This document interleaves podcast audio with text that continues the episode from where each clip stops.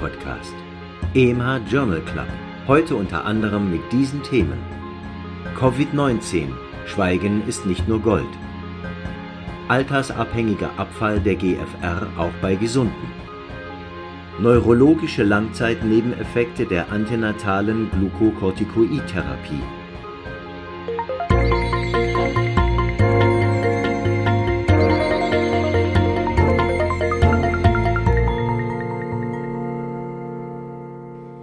Liebe Hörerinnen, liebe Hörer, Sie haben es sicherlich bemerkt, bei uns kehrt langsam wieder Normalität ein, zumindest beim Podcast. Wir wollen nun wieder mit dem gewohnten Format des EMH Journal Club weiterfahren, auch wenn wir natürlich weiterhin Covid-19-Studien besprechen wollen. Wir ergänzen dafür die bekannten Unterrubriken mit der von Covid-19.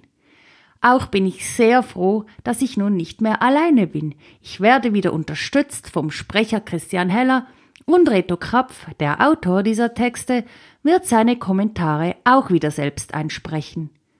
Auch werden wir wieder den gewohnten zweiwöchentlichen Rhythmus übernehmen. Ich wünsche Ihnen viel Spaß beim Zuhören.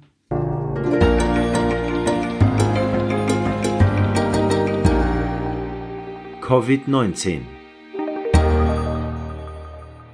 Schweigen ist nicht nur Gold. Schweigen ist nicht nur Gold, sondern auch relevanter Schutz für Mitmenschen vor Erregern, die bekanntermaßen via Tröpfcheninfektion übertragen werden, unter anderem Mycobacterium tuberculosis, Masern, Influenza, SARS-CoV-2. Die gleichen Autoren einer im New England Journal of Medicine erschienenen Studie, die von lautem Sprechen nachwies, dass die Aerosolemission etwa einem mittleren Hustenstoß gleichzusetzen ist, haben die Daten nun verfeinert. Beim Sprechen, je nach angewendeter Lautstärke und wohl auch Sprechtechnik, können zwischen 1000 und 10.000 Tröpfchen pro Sekunde in die Umwelt gesetzt werden. Die Tröpfchen messen zwischen 10 und 21 Mikrometer. Bei stagnierender Luft im Raum verschwinden sie erst nach 8 bis 14 Minuten aus der Detektionsfläche und senken sich wohl auf diverse Oberflächen. Dort können sie im Falle von SARS-CoV-2 je nach Beschaffenheit des Materials mehrere Tage überleben.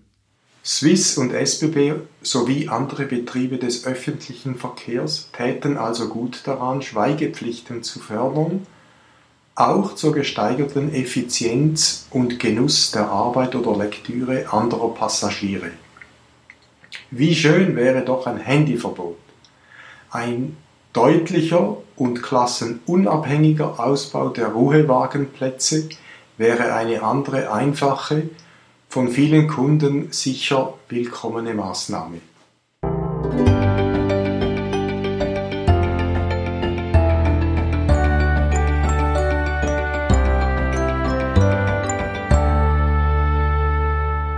Rolle der Infektionsrate auf die Genauigkeit von serologischen Screening-Tests. Die gegenwärtig besten IgG-Antikörpertests auf SARS-CoV-2 weisen Spezifitäten und Sensitivitäten von über 99 Prozent auf. Es ist deshalb nicht gleich verständlich, dass bei diesen Qualitätscharakteristika die Untersuchung eine relevante Zahl falsch positiver Resultate ergeben kann. Man muss dabei aber beachten, dass je nach untersuchter Population die Prävalenz in der Schweiz lediglich bei drei bis vier Prozent liegt. Daher können auch sehr genaue Methoden im Vergleich zu der kleinen Zahl echt positiver Tests prozentual eine relevante Zahl falsch positiver Tests ergeben. Angesichts der klinischen Relevanz für die Zukunft sollten diese Personen also mit einem zweiten, gegen ein anderes Epitop gerichteten Antikörper untersucht werden. Damit gelingt es, die falsch positiven Resultate praktisch zu eliminieren. In der Schweiz würde dies lediglich bei circa jedem 30. Test notwendig sein. Eine einleuchtende, auch für Ihre Patientinnen und Patienten grafisch verständliche Erklärung findet sich in der Webreferenz, die Sie in den Show Notes zu diesem Podcast oder unter emh.ch-podcast finden.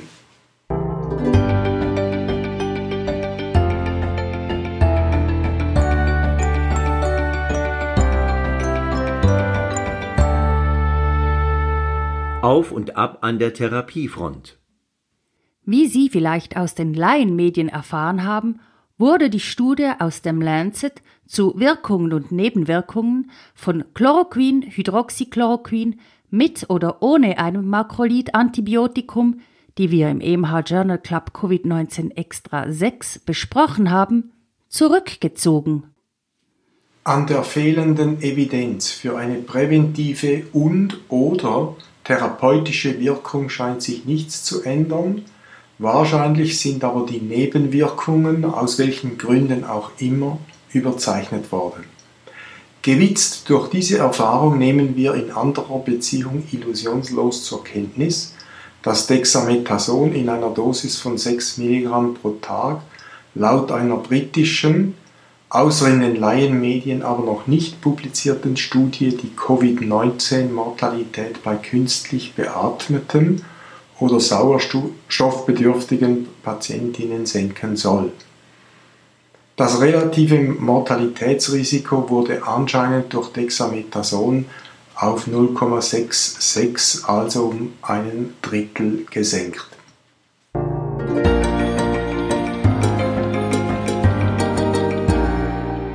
Praxisrelevant. Verschreibungskaskaden. Unter einer Verschreibungskaskade versteht man die Tendenz, dass ein weiteres Medikament hinzugefügt wird, wenn medikamentöse Nebenwirkungen nicht als solche erkannt werden, zum Beispiel Hustenmittel bei ACE-Husten oder Beta-Blocker bei antidepressiva induzierter Sinustachykardie. Hier ein weiteres häufiges Beispiel. Mehr als 41.000 66-jährige und ältere kanadische Patientinnen und Patienten mit Hypertonie wurden neu mit einem Calciumkanalblocker behandelt und mit mehr als 66.000 Patienten verglichen, die eine andere Stoffklasse wegen Hypertonie erhielten. Die Wahrscheinlichkeit, dass bei den Patienten mit dem neu verschriebenen Calciumkanalblocker innerhalb von 30 Tagen zusätzlich ein Schleifendiuretikum infolge neu aufgetretener peripherer Ödeme verordnet wurde, war etwa doppelt so hoch wie in der anderen Gruppe und blieb bis ein Jahr nach Erstverschreibung signifikant. Die Missachtung dieser Nebenwirkung und deren Mechanismus, welcher einer Redistribution und keiner Volumenzunahme entspricht, erklärt dieses Phänomen. Dieses ist potenziell gefährlich, vor allem bei älteren Patientinnen. Orthostase und Sturzgefährdung können Folgen sein. Calciumkanalblocker sind jedoch nicht gleich Calciumkanalblocker. Die Ödemneigung bei Dihydropyridinen ist deutlich höher, diese werden aber halt auch in der Indikation Hypertonie gegenüber den anderen bevorzugt.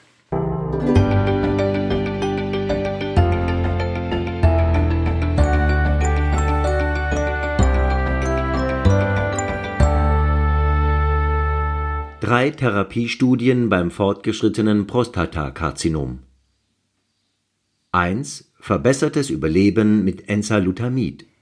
Enzalutamid als Androgenrezeptorhemmer und Abiraterone als Hämmer der 17-Hydroxylase und damit der adrenalen Testosteronsynthese haben die schlechte Prognose des kastrationresistenten, metastasierenden Prostatakarzinoms verbessert. Zum Enzalutamid wurden nun die Mortalitätsresultate in diesem Tumorstadium bei Patienten mit ansteigendem PSA publiziert. Unter Enzalutamid überlebte die Hälfte der damit behandelten Patienten mehr als 67 Monate, während diese Zeit für 50 Prozent der Patienten unter Placebo 56 Monate betrug. 2 Neues zur Induktion der Androgendeprivation. Ein oral verfügbarer Antagonist des Gonadotropin-Releasing-Hormons Relugolix führte im Vergleich zum etablierten subkutan zu applizierenden Agonisten Leuprolid zu einer stärkeren Testosteronsenkung, und zwar ohne das dem Leuprolid innewohnende Phänomen der initialen Testosteronstimulierung Kardiovaskuläre Nebenwirkungen traten bei Relugolix innerhalb knapp eines Jahres signifikant seltener auf als bei Leuprolid (2,9 versus 6,2 Prozent). Ein früher evaluierter anderer Antagonist des Gonadotropin-Releasing-Hormons, der allerdings parenteral zu applizieren war, hatte sich aus unbekannten Gründen, vielleicht aber auch wegen der Applikationsart, auf dem Markt nicht durchgesetzt. 3. Ein weiterer Schritt zur individualisierten Therapie. Die Produkte der Gene ATM und BRCA1 und 2 sind wichtig für die homologe Reparatur von DNA-Schäden. Prostatakarzinome, die Mutationen in diesen Genen aufweisen, haben einen aggressiveren Verlauf. Wie bei anderen Tumoren versucht man auch beim Prostatakarzinom durch Hemmung einer DNA-Polymerase, der Polyadenosin-Diphosphat-Ribose-Polymerase, abgekürzt PARP, das Weiterkopieren der wegen den genannten Mutationen nicht korrigierten Defekte zu hemmen. Olaparib, ein solcher Hemmstoff, führte bei Patienten mit kastrationsresistentem metastasierendem Prostatakarzinom, die unter Therapie mit den neuen Antiandrogenen Enzalutamid oder Abiraterone standen, zu einer signifikanten Verlängerung des progressionsfreien Überlebens und auch der Verbesserung einiger Parameter der Lebensqualität, namentlich Schmerzkontrolle.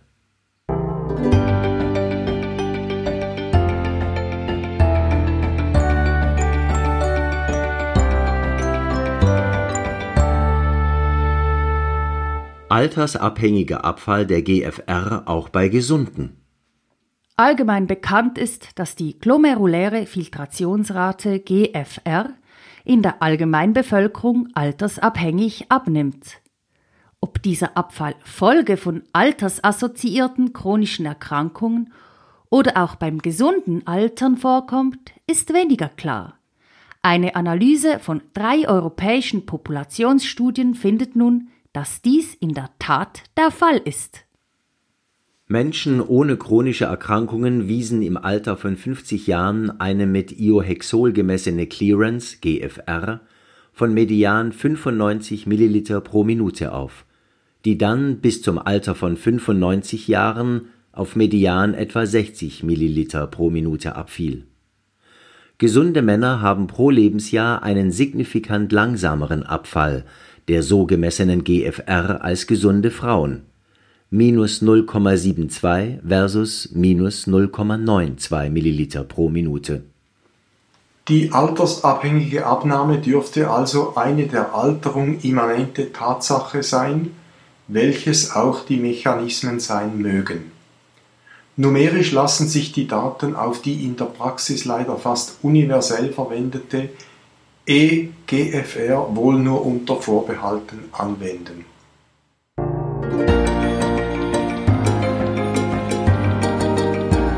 für Ärztinnen und Ärzte am Spital. Neurologische Langzeitnebeneffekte der antenatalen Glukokortikoidtherapie. Antenatale Glukokortikoide werden der Mutter bei drohenden oder vorhersehbaren Frühgeburten zur dokumentierten Reduktion von Morbidität und Mortalität des Kindes appliziert.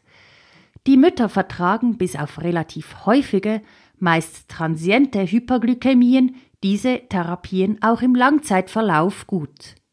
Nicht unbedingt aber ihre Kinder. Eine sehr große Datenbasis in Finnland mit einer Nachbeobachtung von fast sechs Jahren wurde eben ausgewertet.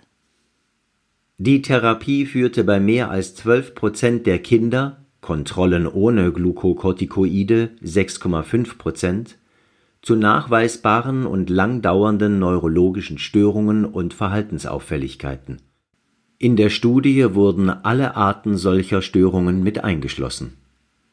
Die meisten Empfehlungen raten denn auch von einer Glukokortikoidgabe nach der 34. Schwangerschaftswoche ab, da dann das Nutzen-Risiko-Verhältnis diese Indikation nicht mehr rechtfertigen dürfte.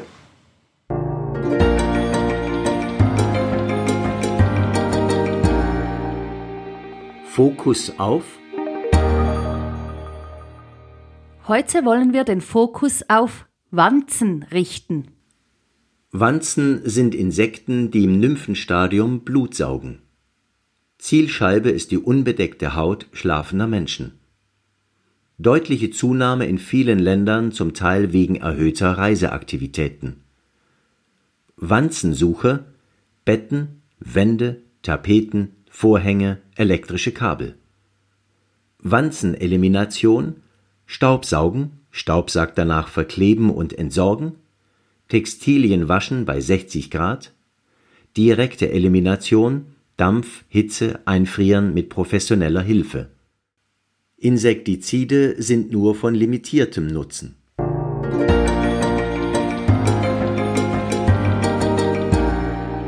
Neues aus der Biologie Fördert Interleukin 6 die körperliche Leistungsfähigkeit? Diese Studie aus dem Journal of Clinical Investigation findet, dass bei Mäusen unter körperlicher Belastung aus Muskelfasern Interleukin 6 freigesetzt wird, das via seinen Rezeptor auf den Osteoblasten zur Osteoklastenaktivierung führt. Dadurch wird aus dem Knochen Osteokalzin freigesetzt, das via seinen Rezeptor auf den Skelettmuskelzellen eine verbesserte Glukoseaufnahme induziert. Die Ausschaltung des Interleukin-6-Rezeptors spezifisch auf den Osteoblasten vermindert die Leistungsfähigkeit und der Interleukin-6-Effekt hängt von einer intakten Osteokalzin-Antwort ab. Als unterstützende Extrapolation für die Relevanz bei Menschen wurde zusätzlich beobachtet, dass ein sechswöchiges humanes Aufbautraining die Konzentration an zirkulierendem Osteokalzin signifikant erhöht. Der Körper kann sich also in dieser Situation eine erhöhte Knochenresorption leisten, weil andere belastungsabhängige anabole Faktoren auch den Knochenaufbau stimulieren. Eine unter vielen Fragen ist, ob das während Entzündungsprozessen freigesetzte Interleukin 6 das per se eine Osteopenie zur Folge haben kann, eine homöostatische Rolle für die Aufrechterhaltung muskulärer Funktionen hat.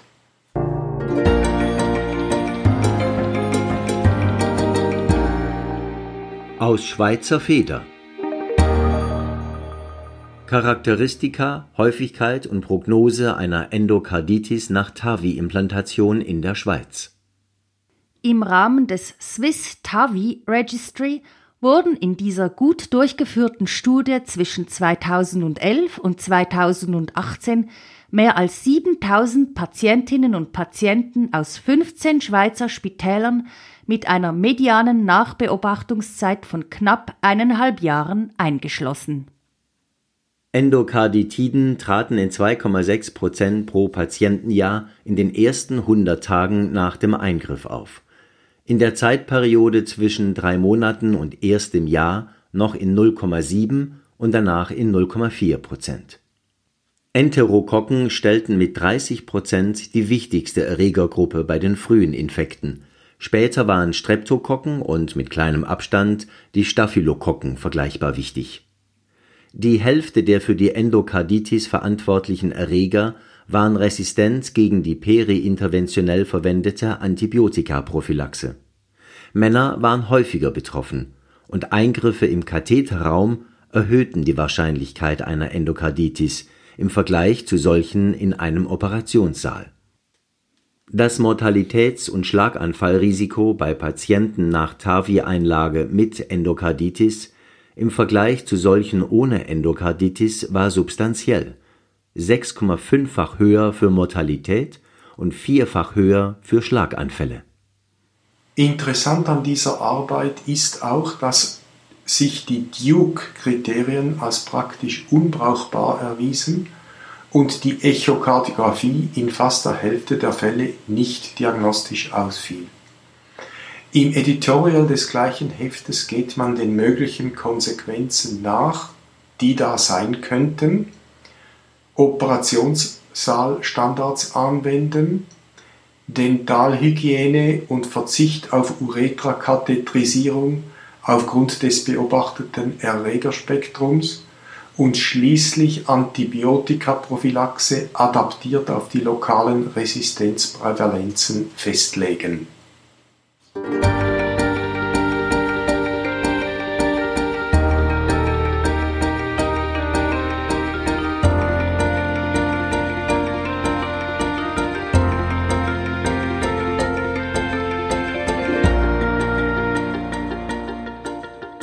Das wäre also nun gewesen der erste normale Podcast im H Journal Club nach der Corona-Ausnahmezeit.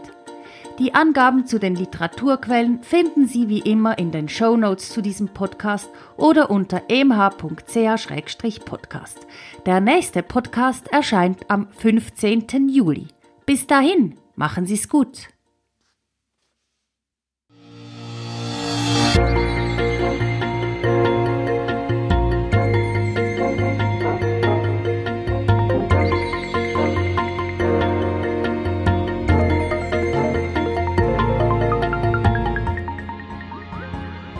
Sie hörten EMH Podcast, EMH Journal Club. Konzept, Textbearbeitung und Moderation Dr. Nadja Petschinska. Autor der Originaltexte und Kommentare Professor Dr. Reto Krapf. Sprecher Christian Heller. Musik Martin Gantenbein. Produktion EMH Schweizerischer Ärzteverlag.